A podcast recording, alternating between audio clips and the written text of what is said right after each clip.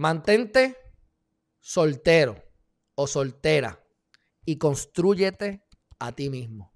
El universo te va a mandar quien, ¿verdad? Quien, quien, quien merezca estar contigo o quien te merezca. Oye, no se vayan extremos. No es que estés soltero, ustedes hagan lo que hay, hay necesidades biológicas. Usted haga lo que tenga que hacer. Pero lo importante es que sepas que lo que tú atraes es lo que eres. Y si tú tienes unos issues, unas situaciones internas, tu pareja las va a tener similar.